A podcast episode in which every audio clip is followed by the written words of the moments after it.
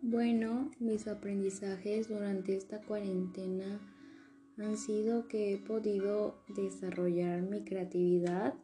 y la capacidad de resolver problemas de otras maneras, pues debido a que no tengo una clase presencial y no tener al maestro frente a mí ha sido difícil y ha hecho que mi aprendizaje haya bajado lentamente en vez de subir y esto ha provocado más desventajas que ventajas a mi aprendizaje. Ahora bien, siento que